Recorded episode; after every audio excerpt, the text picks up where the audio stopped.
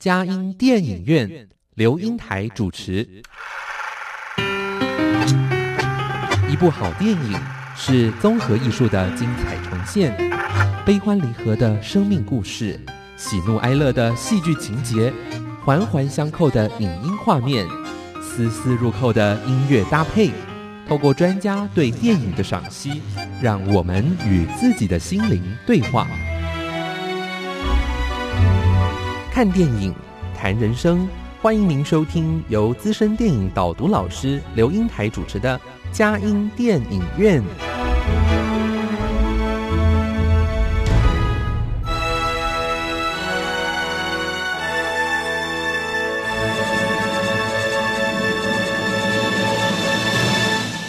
各位亲爱的听友，您好，这里是佳音 Love 联播网，欢迎您来到我们的佳音电影院。我是阳光丽丽美少女刘英台。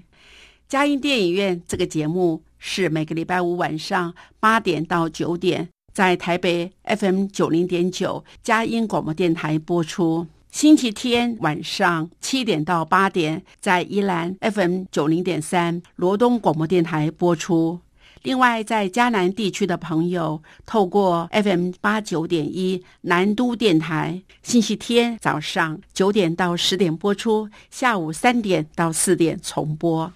在台北、宜兰、迦南地区以外的朋友，也可以透过电脑、手机上网，在全世界各个角落收听佳音电影院，让佳音电影院带着大家一起飞向世界的每一个角落。让当地的人与事扩张了我们的生活领域，开拓了我们心灵视野。今天我们嘉音电影院邀请的贵宾是赵玉梅老师。玉梅，哇，我们呃很高兴你又再次来到我们节目当中。是啊，对，嗯，上次带的节目是什么？上次带的节目是那个《人间失格》。啊，人间失格，对对，哇，印象好深刻。作为老师了，这是一个很大的警惕啊。是的，嗯嗯。那今天给我们带的电影是最酷的旅伴，最酷的旅伴是哇，最酷的旅伴。我们常常说，嗯要做朋友啊，呃，平常就是呃吃吃饭呐，好，就大家聚会聊聊天，都没什么感觉，就是还是呃友谊还是非常好。是的，可是呢，讲去旅行的话。而且是自助旅行的话，哇，好像很多朋友就变成另类了。当然反目成仇，或是呃不不相往来。对，因为有很多的这个会常常听到的，是啊，对，因为在呃在这个旅游的过程中，尤其在啊，就是而且是长时间的旅游，常常会让我们的本性流露。嗯啊，还有那个利益冲突啊，生活习惯不同，好像要怎么选择的时候，就成为我们中间的一个很大的横沟，把友谊就慢慢的。拉远了哈，是的，哎，那这最酷的旅伴，哎，到底是好还是不好呢？好像给我们很大的一个嗯思考的空间呢。呃，这一部最酷的旅伴的话呢，其实有一些观众他们呢，就是去看了以后的话呢，他们会讲是说，哦，真的是超乎预料之外的好。这样子，那有的话甚至会讲是说，当初是随性而去，那后来就是尽兴而归这样子的。对，那这一部的那个最酷的旅伴的话呢，他之所以能够获得就是二零一七年，也就是那个坎城的，就是呃金棕榈的金眼睛奖。哎，对，然后他金眼睛，对爱的眼睛，爱眼睛奖，对。然后在二零一八年的话，又得到那个法国凯撒奖，并且在呃当年度他呃呃，应该他是被入围入围，对。然后又是入围到那个奥斯卡金像奖的那个呃最佳纪录长片奖。这样子，那之所以呢，这个片子的话，它能够引起这么大的共鸣，而且很难得哦，它居然能够在那个美国烂番茄的影评网，几乎是得到满分的一个评价。这样子，烂番茄很很严格的，每次都很毒舌这样子。对对对，那所以呢，如果说，哎，这个片子的话，那就是真的必须要先提到这两位导演。你想一下。双导哎。通常这个片子当中，你要有双导的话，这种几率坦白讲是蛮低的。嗯，而且呢，有人也常讲是说一山不容二虎啊。对对，而且呢，这两位导演的话呢，他们本身的话呢，也是蛮有特色的。嗯呃，就是先说他们年龄的话呢，就已经是相差五十五岁了。嗯，对，一位是那个法国新浪潮电影的，就是教母。也就是属于那个法国国宝级的导演，也就是安妮华达，他是一九二八年哈呃就是呃诞生的，呃那他呢他原本的话他是应该是从摄影师，后来是编剧，然后也很奇特的他是无师自通形成了导演。那他的在一九五四年的那一部就是《短角情事》，就让他赢得了法国，也就是呃新浪潮电影教母的美名。之后的话呢，他又是在视觉的艺术上面有蛮多的一些贡献。及创作这样子的，呃，那他本人的话呢，呃，就是在那么呃那长久的岁月当中的话，他有将近五十多部的片子，包括纪录片啦、长片啦、短片都有。呃，那至于呢，另外一个就是导演话，就是娟二，娟二的话，他是一九八三年。啊，所以你就可以推算他的年龄，好年轻了。嗯，对对对，所以到现在为止，他都还未满四十岁。那拍这部片子的时候，他才三十三岁。那有人对他的一些出身未必很了解，那只知道他当初是一个就是那个怎么讲？呃，应该算是就是图绘的，就是那个画家，然后也是一个就是街头的摄影摄影师。这样子，对。那他本来就是涂涂鸦方面，后来无意当中他捡到一部那个相机，对。后来他就发现到，就说，哎，居然洗出来的照片，那因为经费所有限嘛，他当初洗出来是黑白的，他觉得把它放在那个怎么样子呢？哎，就是一些呃，就是墙面上的话，反而能够更吸引，就是多人的，就是对于他的作品的重视。所以呢，他就一直就认为是说，哎，其实那个影像的一些那个艺术的。呈现的话，它并不需要说啊，一定要把它放在一个室内，哦，或者是放在一个什么样的展览馆，它其实可以一个街头，因为这样子的话，它的场域还反而比较没有一些限制，而且能够在接触更多的一些就是呃社会各个阶层的小老哎小老百姓，所以呢，他后来就是为有有一些啦，就是一些呃平凡的老百姓来做发声。对，所以呢，就是因为这两个这样的一个导演啊，这样的一种就是哎结合，所以就使得我们的这一部的最苦的旅伴的话，真的是激发出很不一样的一个火花。好，哎，呃，谢谢玉梅老师哈，给我们这样说哈。我想，呃，看这个。老师就是老师，哈，要说清楚、讲明白。但是呢，我也是老师出身，所以我也想要问清楚一下。是是，新浪潮的那个就是呃导演哈，哎，那个新浪潮，哎。那我想，一般我们的呃听众朋友可能对这个新浪潮，它一定有一个对比嘛，就是传统的。对对对。那那这哎，这个是他们的区别在什么地方？哇，新浪潮的话呢，应该如果说我们现在因为时间的关系嘛，哈，就是只能就是稍微就是简约的把它说一说一下好了。那新浪潮的话，应该也是可以推说到，应该就是在二战之后，嗯，二战之后，然后在欧洲的话，有些 studio 的一些片片场，他们严重的受。受损哈，所以有一些的一些那个怎么样子，就是一些骗子，以前都是必须借着那个怎么样子呢？就是成本比较大的一些制片厂啊，就是没有办法再像过去这个样子。然后呢，也刚好在那个时候的话呢，就是有些有些就是在从事电影工作者，不管是那个就是制片或者是那个怎么样子影影评影评人等等，他们呢就会就是在那个时候就会有一些就是新的新的。想新的想法啊，也就是大概是在一九五四年左右那个时候开始的话，他们就认为是说，哎，我拍片的话呢，如果说我今天我的经费不够。对不对？难道我就不能够拍一些我自己想要拍的一些片片子吗？对我有一些我我想要表达的一些思维，所以呢，这个时候的话，就会有一些像那个呃安妮华达好，他就是在一九五四年有那个短角情事，好，然后再就是接下来的话，就有像那个怎么样子呢？就是呃呃，一九五九年的那个呃楚服的四百四百集，还有一九六零年那个呃上路高达的那个断了断了气。好，对，之类等等等的一些片子，还有像那个什么，就是法外之徒之类这些等等，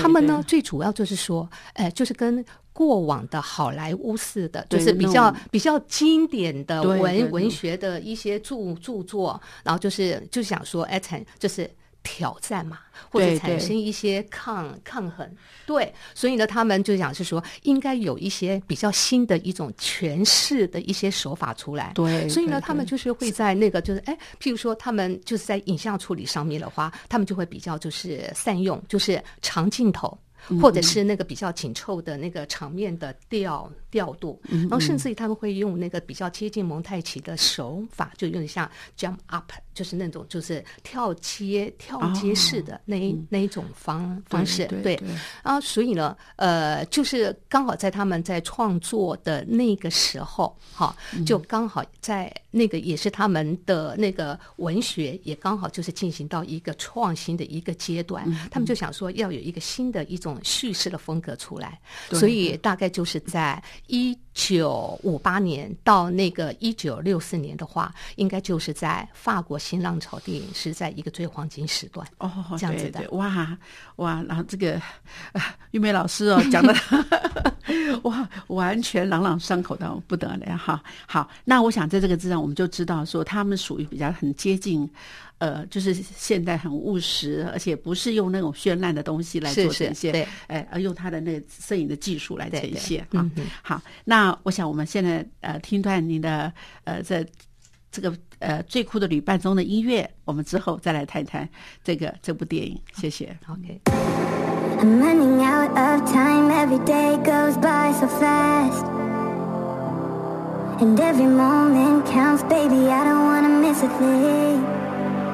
We can sleep under the stars, we can sleep under the stars. Or hang out in hotel bars, driving somewhere in your car. We can sleep under the stars, we can sleep under the stars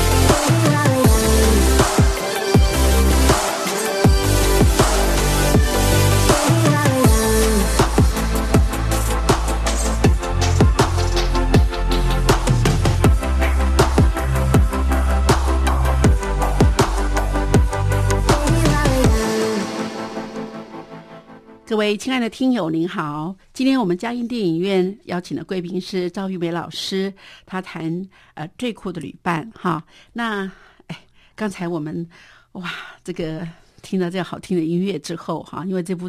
音乐也得奖了嘛。呃，他这个音乐的话呢，他是在有一些其他的呃，就是。哎，怎么讲子？就是小奖当当中，他有曾经有出现，就是被注意到，被注意到，对对对对对。其实他比较强点是在在他的影像上面的处理，对。但是我觉得影像加上他们在在做这样的一个拍摄的所谓的公路旅行的当中，好像音乐也是蛮重要的耶。是的，可以把这样的氛围哈衬托出来。哈，好，哎，那我们刚才提到一件事，就是那个一个八十八岁的哈名。名导演爱丽华达跟一个三十三岁的这个新锐视觉艺术家，哇，这两个人的就要去旅行了，而且好像刚才那个感觉，哎，他们两个人怎么会碰撞在一起哈？在这个当下里面。哎，我发觉有的时候我们现在跟年轻人相处也会有一些代沟的感觉，可他们还要去做这样旅行，而且还还要去拍摄，还要从新浪潮的眼光哈，因为他们很接近地气的感觉，随时要怎么样去抓住一些在那个呃旅程中的一点点滴滴。哎，这是而且是没有剧本的，对啊，所以我觉得哎，他们俩是怎么样碰撞在一起？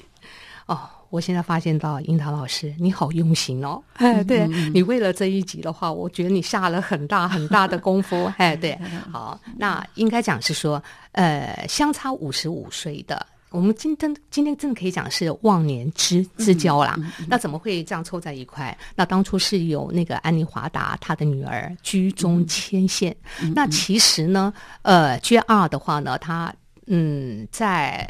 他早期的脑海当中，其实他已经有针对有某一些的景点，有一些的想法。他是很想，哎，如果能够邀请到安妮华达一同来合作的话，那会在更加的好。所以呢，就是在呃安妮华达女儿呃牵线之后的话，他们碰了面三天。三天之后，他们马上就开始来谈他们合作的计划。那由于呢，他们自己本身的话呢，就是，呃，有一些，因为他们都一直坚持，比较希望是说为一些就是平凡的老百姓来做发声。那为了维持他们这样一种初衷的话，他们就是要衡量一下有些商业的利益。或许他们就必须把它割舍掉，所以他们这一次的话，他们就是摒除了企业的那种捐助，他们就利用到网络的平台来募资。哦，那结果这个超乎他们想象的，很快的，他们就筹到第一第一桶金。哎，对，第一桶金大概不过也还好啦，不到台币两百万。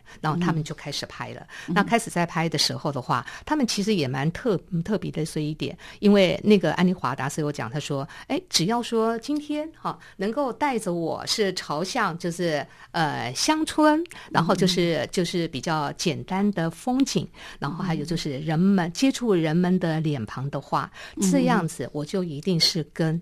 好，而且呢，安妮华达他也特别强调，他说，呃，我不一定要写什么样的剧本，那个机遇也或许也可以讲说是机缘。就是我们的另外一种另另类的剧剧本，但是说实在话，呃，你要这么样子的，能够随心所欲的就能够下去拍，其实这也不是一种空谈，其实这也是累积了安妮华达她多年来的那个生命的厚度。尤其呢，我是觉得也蛮欣赏，就是安妮华达她对那个哲学的这样的一种思维，还有她自己本身又是影像摄影的这一方面，她累积。多年的那种、那种、那种底底子啦，嗯，对，对，然后再来，呃，配合，呃，就是 J R，因为呢，两个相差五十五岁，J R 的那一种，就是说，他对于影像，他的另外的那种，就是比较新锐的这样的一种富有张力的这样的一种，呃，应该怎么讲，呈现的方方式，两个人就是刚好可以截长补短，所以一部这样的片子。就是呈现的出出来，这样子，所以呢，所以他们所谓的就是当哎随着机遇这样子下下去走，碰到什么样的话，好，那他们就可以就是哎跟人就是随机的互互动，然后共同来创造，哎创造他们的那种影像。那一部好的作品，一部好的电影就是这样子产生出来的。对，而且好像我觉得最后的敲定哈嘿，要而且为主的话，好像安妮华达还是居着很重要的一个地位，因为我觉得那个最后的思维的呈现是吧哎，我我算了一下，他有照。呃我我相信他这个电影应该是拍了不止这不止这几张照片而已，对对一定有超过可能更多张。是。但是他为了电影的方便，他可能只有在、只有呈现了差不多这里面呈现了十五十五张，对哎15张哎，十五张照片嗯，当然包括那个那个那个高达的照片里面，嗯他没有没有呈现，就是他就是那个失望而归嘛，哈对。对，那在这张张照片里面，好像到最后，尤其那个脚啊，还有眼睛的呈现，嗯嗯而且还是以嗯那个安妮华达哈，哎，安妮华达为为主，哎，去做一些那样子的一个，哎，那我好像两个人还是要有一个人做头吧，啊，呃，应该讲哈，樱啊樱桃老师，我还是再一次的，就是赞叹你哦，真的很用功哈。你知道，这十五张的照片，那这十五张照片的话，其实你如果再来看第二次、第三次的时候，我觉得会深受感动，因为你会觉得是说，其实它是很有。哎，就是一种那个怎么样子层次感下去铺铺陈的，它也有针对就是个人的，譬如是说那个怎么样子呢？独自一一个人哈，然后就独守着那样的一个谷谷仓，然后他耕耕作了哈一些就是将近哎八百多公顷的那个农农地，他本身又是喜欢呃就是怎么样子呢？就是创新啊，然后再结合新科新科技来改良它的这样的一个生产的工具，可是到最后他还是会讲。他说：“ 其实这样的一种方式还是有点反社会化的。那也有类似像那个怎么样子呢？就是呃，光着脚丫啦，撑着小阳伞啦，哎对不对？对然后坐在一个墙墙角，哎，就是呃，对，就是坐一个墙墙角下，那变成好像很多人都是就是呃呃一个仰仰望的一个一个美美景，很快就变成那个镇上最红的随随一张脸。那其实呢，这个另外说一个就是也。”他能够借着这样子，然后引起了一些就是将近有上百万的一个就是上去打打卡，而且也形成了子女当中、哇，我的妈妈原来是这么样的漂亮，所以你就知道说影像的张力有多么的强。那这个是在十五张照片当中，就是哎属于比较个个人的，对。那也有的话呢，也就是针对。哎，比较是那种就是世代久远的那种，就是怎么样子呢？祖先的照片对对对对，你像看到一个那个 love love story，对？然后他居然能够。哎，借着这样的是一种照片，然后呢，就是哎去找到他的曾孙女，然后借着一段这访谈之后的话，然后赶快就到那个跳蚤市场去买去去原框，然后再把那个照片放大，然后就把它张贴在他们家的那个怎么样子呢？哎，墙面上，然后姐弟两个在玩那个自拍，你不觉得吗？这真的是一个很另类的的家族家家族照对，真的。然后呢，除了他是这些那个那个就是嗯镜头之外的话，嗯嗯，我其实你如果注意观察他的作品当中，还有一些是很浓厚的人文的素养在那个里面。呃，尤其像这这一我我是跟有一些就是观众嘛，他们在那边互动之后哈，发现他们就是回馈蛮多的，其中有一幅就是那个到了矿业的小镇上上面。因为呢，他们就是呃，借着那个明明明信片嘛，就是矿工的生、生活，然后来来到了就是这样的一个铺满了砖块的那个小巷弄上上面，哎、结果呢，他们就在那个访谈的。当中，他们访问到了一个就是呃即将要被拆除的一个矿业啊的那个、那个宿宿舍，那结果呢就是有一个那呃那个 Jenny，她说她对家的意念太强了，她就是坚持并不搬。最后的话呢，安妮华达她为了表达对这样一个坚守的力量，就拍照，那对她一个最诚挚的一个致敬，嗯，这样子。好，呃，说实在，在这部电影里面哈，它呃每一个景象哈，嗯，这当然选出来的，哎，我觉得都有背后都有很深含的意义哈。那个那个意义里面，当我们这有的时候连连连你在动物都有发言权是对，啊。那在这当下里面，我想每呃，而且在这个当下里面，好像一种还有碰到一个天气的一种变化，甚至这种风沙啊那样子海边啊那样各种都不同情。可是我觉得这个旅行好像也带着我们去在那个法国走了一圈的感觉哈，尤其是巴黎附近的地方啊。好，那我们再听听这个电影里面的音乐之后，我们再来谈谈最酷的旅伴。好，谢谢。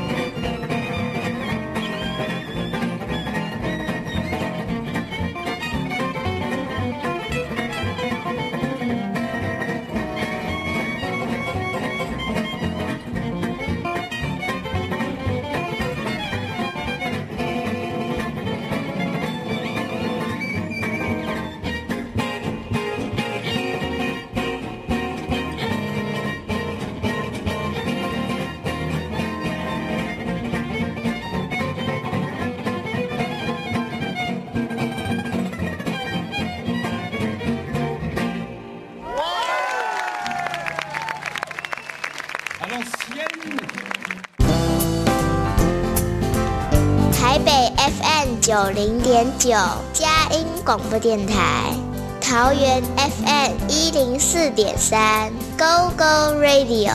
宜兰 FM 九零点三，Love Radio。这里是佳音 Love 联播网，精彩节目，欢迎继续收听。各位亲爱的听友，您好。今年我们嘉音电影院要跟大家谈的是一部法国片《最酷的旅伴》。好，我们请玉梅老师再继续说吧。刚才我们在说，他有十五副，哇，这是这公诸于世，让大这个小镇就就此成名了耶！啊，一来这个电影非常的卖座，二来这哎，好像很多的小镇的人也在这里面，哈，也融入在这样子一个呃这个。大的剧作的当中，你觉得还有哪些电影？就是那些画可以在这个电影中的呈现，还有它的意义。那他的那个作品之外的话，除了刚刚所提到的哈，除了是针对一些个人之外，还有你也可以领略到他的一些人文的这样的一种关怀。然后甚至于的话呢，他也蛮擅长，就是呃，结合当地的元素。以及那个我们中国常所讲的“树大便是美”的这样的一一个一个概念去做创作，譬如说他的第一面的创作墙，他就是用到那个法国的面包，嘿，对，然后呢，就是每个人都是咬着那个那个法法国面包，但是因为它就是呃集体。好，这样子连接下来的话，嗯嗯，这种的感觉，哦，那个就是连绵延延伸，就是让人家的观感又是不太一样。然后再来的话呢，就是说，呃，还有他在那个呃工业工业城。当中，对不对？它可以使得那种就是呃不同时段轮班的一些工作者，然后他们的一些巧思，对不对？哈，可以用到就是就是那种哎哎，就是两个然后拼凑拼凑成的那个就是呃那个照片，而且还把它张贴在那个怎么样子，就是呃通道的那种墙面上，然后让往来的员工的话更加的有归属感。这样子有没有我的照片啊？我我我我我哎，我要怎么补上去啊？我觉得大家都很怕自己被漏失掉了。所以呢，当你的哈照片你好，如果说一旦被放大之后的话，被看到的人他自己本本身他也会震撼，然后他看他自己，然后再看外面的世界的话，哎，他的思维也会跟着更更改，而且呢，有一些那个照片的互动之后的话，它更容易产生一些温度。对对，尤其那个退休的人，他说：“哇，我今天就是明天我就要在在在家里可能睡到对睡到自然醒，可是我今天在这里还有我的一个位置在这地方。”对，然后再来，呃，我们如果说讲到那个照片的话呢，我们甚至还可以再谈到，就是说那个呃，哦对，还有一种话就是呃，缺二，他也把那个就是安妮华达。对的那个怎么样子脚趾头，以及他的那个怎么样子眼眼睛，因为大家都知道嘛。如果说我看过这部片的话，就知道说安妮华达他在拍这个片子的时候已经是八十八岁，然后他行动的话已经是并不方便，而且最主要是他的双眼的话呢，他的眼力急剧的在退化当中。所以呢，在这种情况之下的话，哎，缺二的话，他的巧思，他居然就是哎去拍摄。那个华达的，也就是他的眼睛，还有包瓜，就是他的那个怎么样皱纹，他特别强调皱纹，哎对，然后呢，最后把拍照出来的放大，那居然把它贴在那个怎么样子车厢，哎车车厢的呃外。外面，然后呢？当这个车厢在移动的时候的话，我们在电影当中所看到的是 G 二，他也是拿着他的摄影机在那边拍摄，感觉上真的好像是在对华达的一种致敬。因为呢，呃，华达的年纪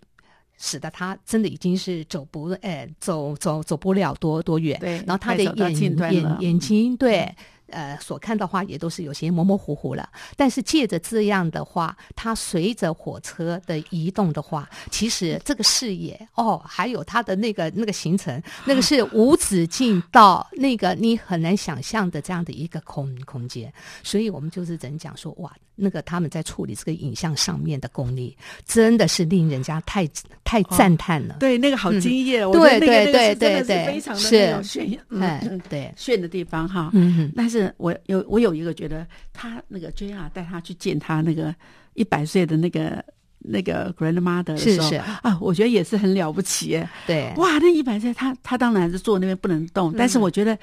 他居然跟他讲说：“哎，你知道你的孙子都一直都不不把眼睛呃帽子拿下来，对呃那个都墨镜不拿下来。”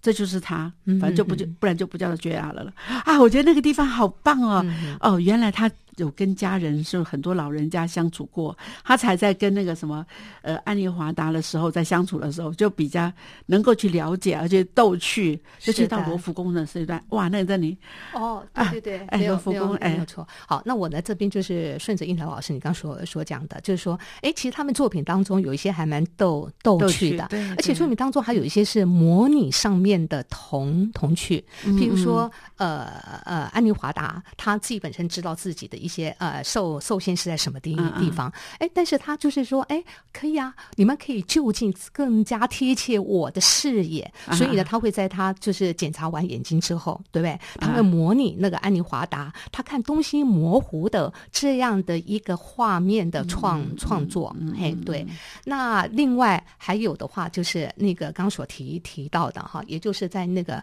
罗浮罗浮宫的那一、啊那那个那那个情景。那罗浮宫那个情景的话，应该这个就是追溯于是在那个怎么样子？一九六四年，也就是上卢高达他曾经拍的一部片子，也就是《法外之徒》。那《法外之徒》这个片子应该算是呃高达当中呃人们最容易看得懂，而且也比较就是讨喜的一部片子。那当初呃这个这个片的时候，就是也是当中两个帅哥，然后就是带着一个美女，然后就是狂奔于这样样子，就是在那个罗浮罗浮罗浮宫，最主要的是要破那样的是一个记，我要破这样的是一个记录，好像是要破九分四十五秒，或者是嗯怎么样的。那因为呢，呃，那个安妮华达知道，就是 JR 他本身也是喜欢就是高达，而且也看过《法外之徒》这一个这这部片子，所以呢，他们哎就是临临时起意，也就是就是到那个罗浮宫，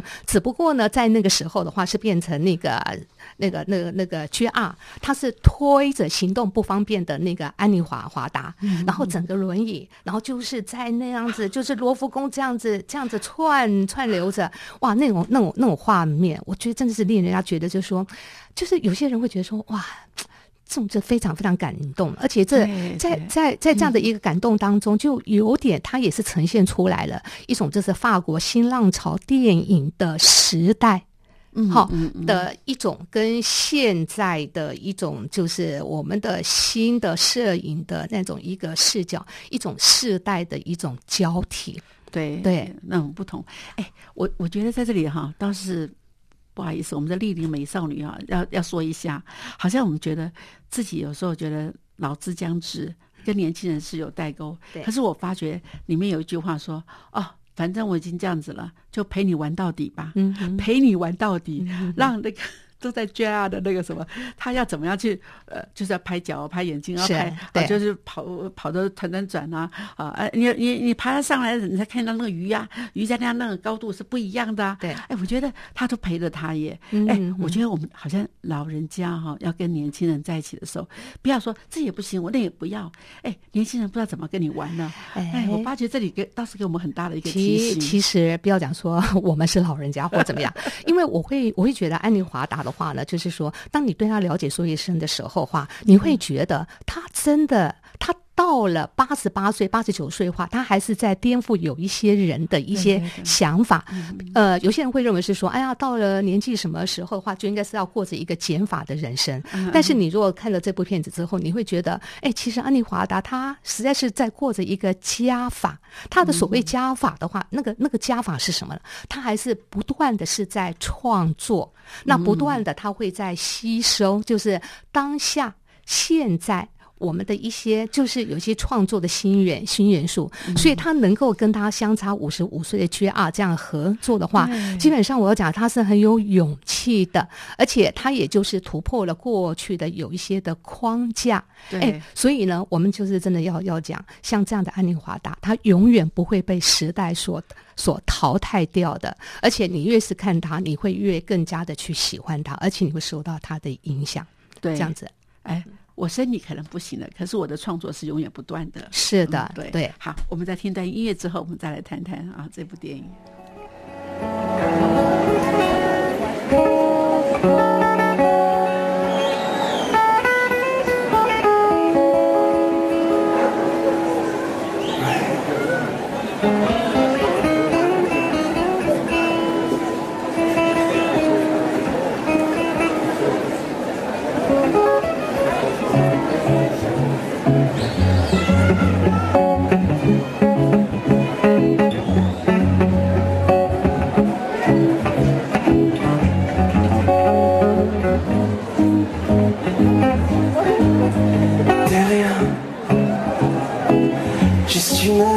Poussière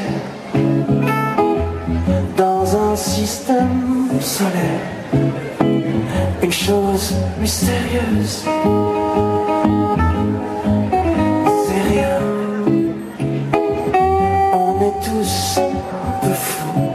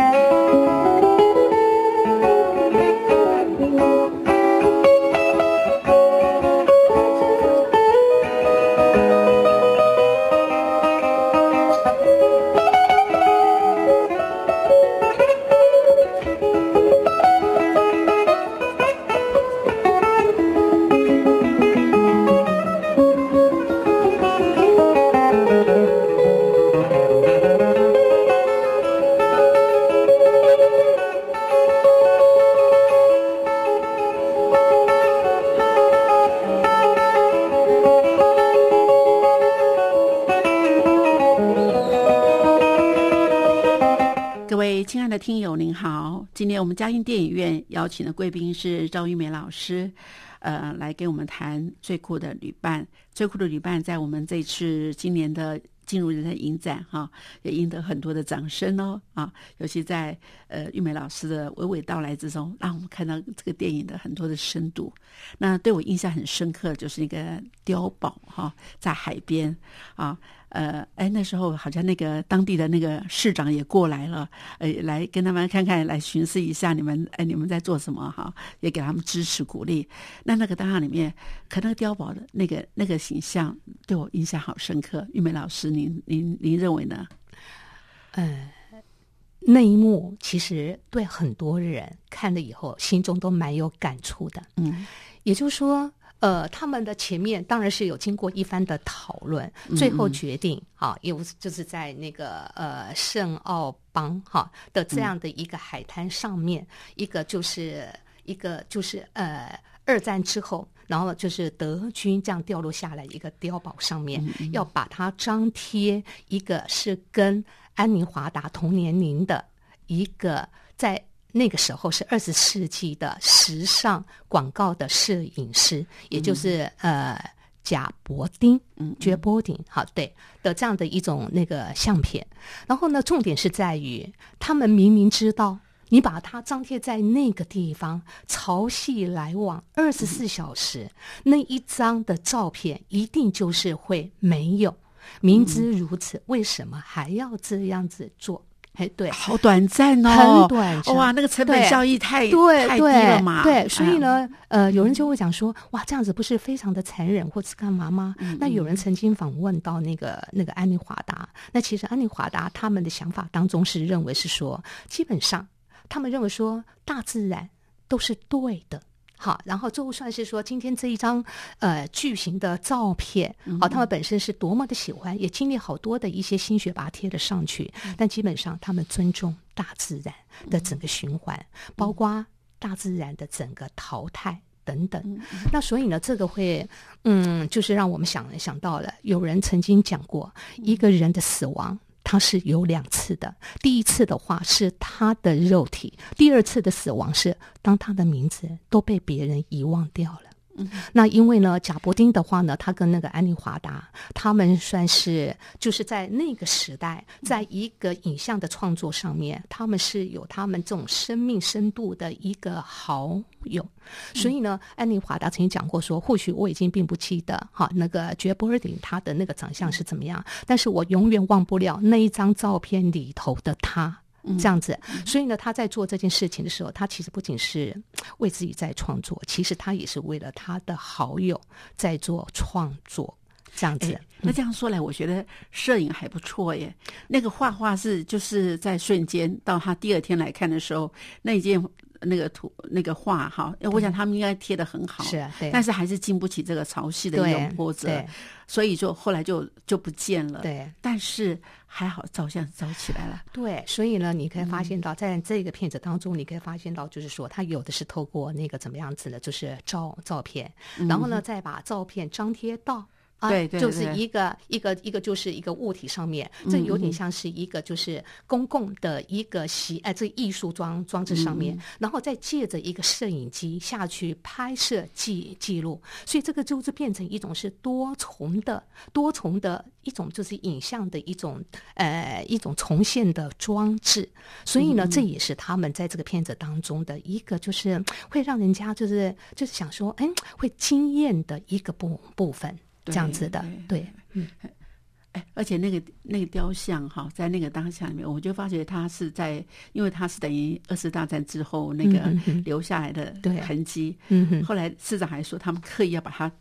对对，要把它把把它扶把它挖倒，哎，那个也代表那个好像那个他们那个德国他们来来的侵略的，哎，已颠覆了，完全是那个法国，嗯，赢得了胜利。所以在这里面，我觉得好也也看到一些历史的一些痕迹哈，对，哎，那我觉得当最后哈，我觉得落点还好，还好是放在最后，对，就是哎，他们这两个老少配吧，哈，跑到了那呃要去拜访的那个什么呃上卢高。达。对，哇，这两个人哎，至少冲着我们的那个安利华达那么那么重要的人，居然去吃了闭门羹哎，是。哎，那在当下里面，哎，这个我当然它是可以呈现在里面，也可以不呈现在这里面，对，哎，好像我觉得在我们的那么十五张一些画作当中，我们真的觉得好像人生最后还是一个。不是完美的 ending，嗯，你对这一段有什么想法？呃，其实哦，你说它是不完美的 ending，或者是怎么样怎么样子，然后甚至也有人讲是说这样的一种呃，就是结局吧，就是说呃，因为上卢高达他其实在这个片子当中，他一直都没有影像出来，可是他又处处你会觉得他一直好像跟你就是常相左右。你无法不去感觉到它的一种存在。所以呢，当那个安妮华达她带着那个约阿玛，然后去探访那个怎么样子，就是那个高达的时候，呃，他还看到了两行的字，第一行的话就是写就是在杜阿尔纳纳。哎的的的的镇镇上，那这个在杜阿纳的镇镇上呃的那其实好像有点就是怎么怎么讲？因为当初这个是那个安妮华达跟她的先生，还有跟那个高高达还几个朋友，他们常常会在那边相聚的地地方。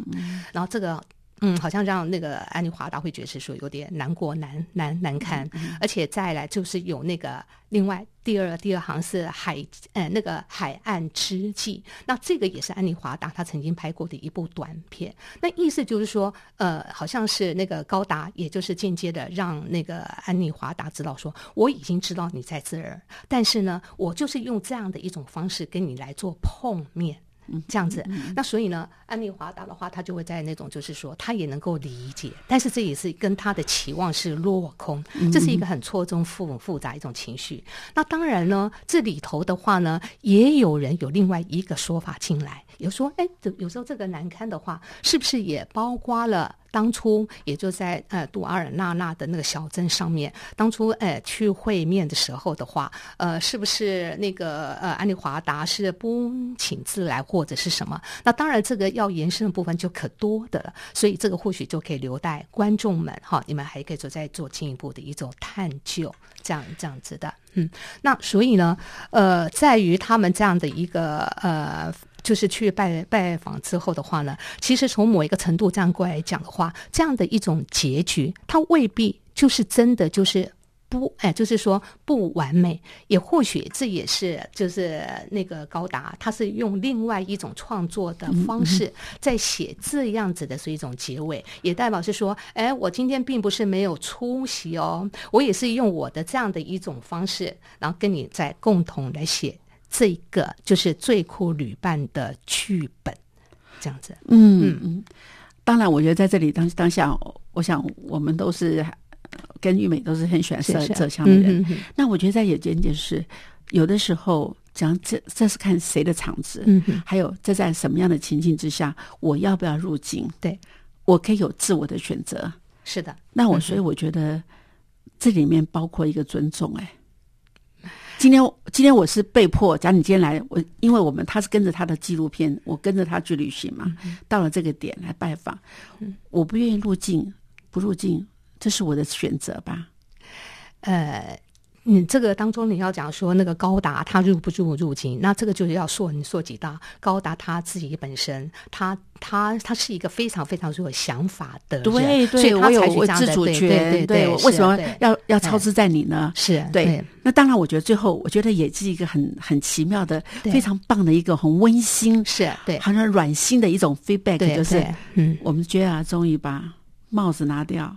对，眼镜拿掉，拿掉，然后，然后就说：“我做了，我只单独为你一个人说而做的，而且他还是怎么样子呢？很特别，他是采取就是贴近安妮华达的视野，他让观众所看到的是那种模糊的，对对，那个安妮华华达。所以你要讲是说，在这个片子当中最酷的旅伴。”到底是安妮华达跟 G 二，也有人讲是说，哎，应该连那个高达他也就是拉入进来了。所以呢，呃，应该是怎么讲？最酷的旅伴的定义，每个人都可以自己过去想。嘿，对，这样子，所以呢，呃，最酷的旅伴有可能就是说，呃，我们就是互相陪同，然后去探索外面的世界，然后呢，呃，也可能就是说，也是一个心灵上面能够一份的理理解。所以在此的话，就是呃，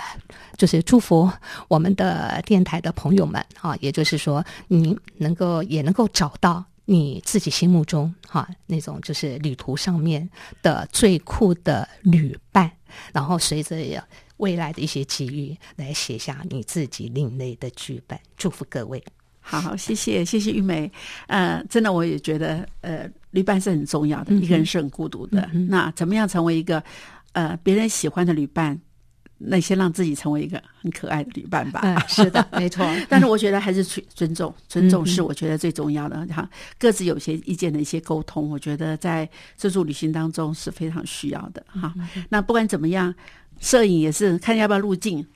尊重别人。是的，哎，不是每个人嗯都想要被入境的。是的，对，没有错。好，那真的谢谢大家。我们今年年初的时候就有一个这么好的电影，告诉大家最酷的旅伴，呃，应该还是找得到，在很多机机会你们可以看到这部电影。这部电影非常非常的棒，特别推荐，呃特别推荐。。好，嗯祝福大家这个平安喜乐，有阻碍相随哦。下个礼拜空中相见，谢谢玉梅，谢谢大家，谢谢。